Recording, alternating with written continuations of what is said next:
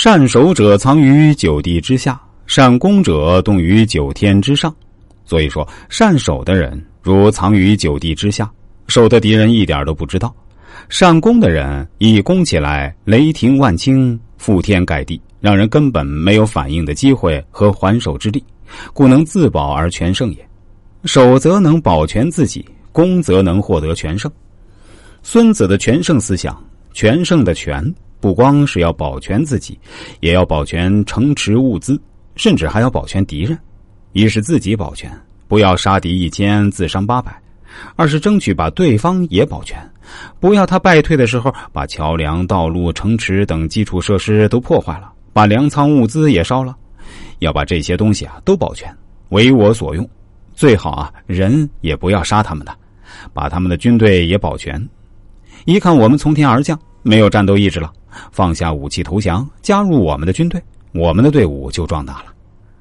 善守者藏于九地之下，千万别以为守是保守的，是不进取的。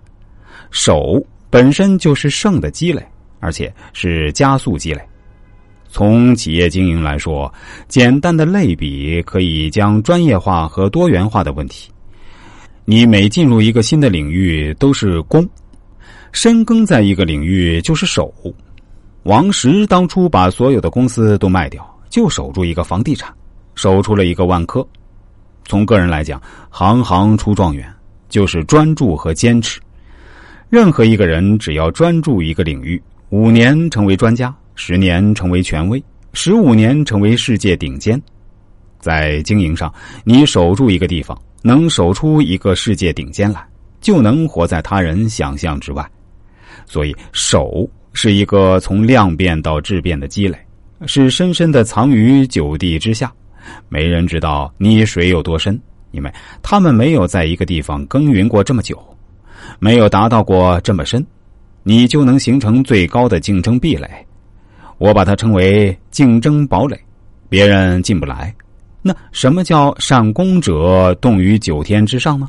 就是你觉得他在攻击你的时候，他根本没攻击你，因为他在九天之上，他跟你不在一个平台，不在一个层面，不在一个战场。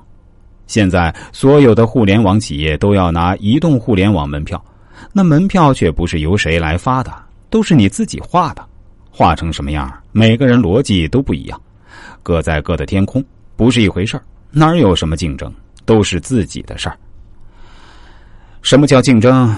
竞争的本质就是要你没法跟我争，而不是我要跟你争。